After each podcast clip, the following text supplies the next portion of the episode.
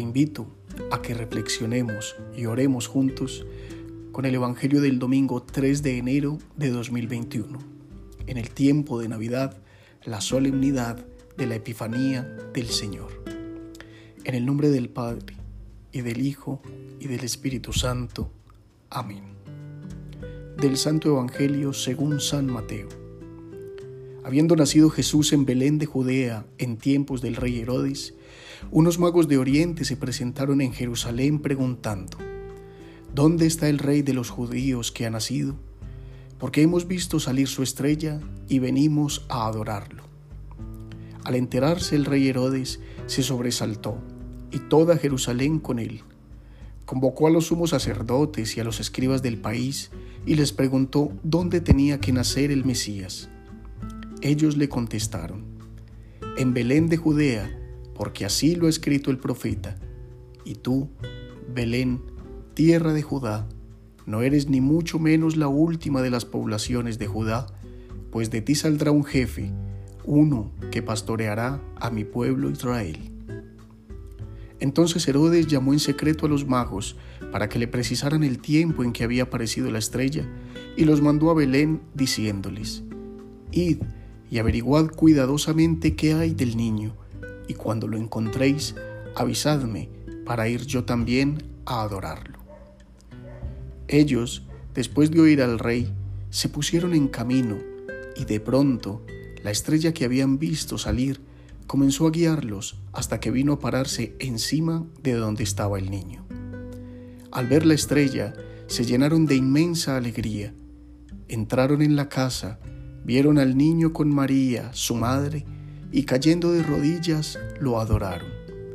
Después, abriendo sus cofres, le ofrecieron regalos, oro, incienso y mirra. Y habiendo recibido en sueños un oráculo para que no volvieran a Herodes, se marcharon a su tierra por otro camino. Palabra del Señor, gloria a ti, Señor Jesús.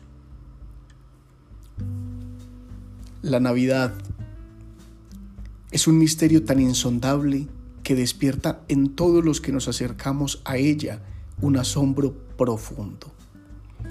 Hechos sucedidos alrededor de un niño pequeño provocan que en la humanidad nazcan sentimientos del amor que unen familias, amigos, credos y culturas. Celebrar la solemnidad de la Epifanía o la fiesta de los Reyes Magos como la conocemos es precisamente el colofón de este inabarcable misterio. Epifanía, que significa manifestación de Dios, nos deja al término de estas fiestas navideñas la manera en cómo se complementa la obra más grande del amor. Dios se abaja a la estatura de sus criaturas para elevarlas hasta Él. La criatura se abaja ante el misterio del amor que da sentido a su existencia. Humildad de Dios, humildad del ser humano. Lo que ocurre en la noche de Navidad es la mayor expresión de la humildad del Señor. Lo que ocurre en la visita de los Reyes Magos al portal de Belén es la mayor expresión de humildad del ser humano. Es así como se completa el misterio. Tres magos que representan todas las razas de la humanidad vienen desde lejos, guiados por la estrella, por su capacidad de asombro ante lo inexplicable, a, desmontarse de su realeza y de todos sus atributos sociales para postrarse y adorar al más grande, quien ha tomado forma de niño pequeño. Para todas las culturas de todos los tiempos, los signos del cielo han manifestado siempre realidades o hechos históricos.